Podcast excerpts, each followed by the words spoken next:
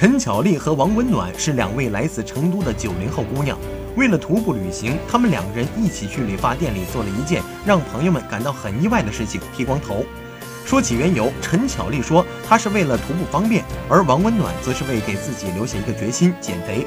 两人在去理发店之前就决定好了要一起徒步走川藏线。而王温暖曾经以骑摩托车、自行车和徒步的方式五次进藏，在网上也是资深级的旅行大神。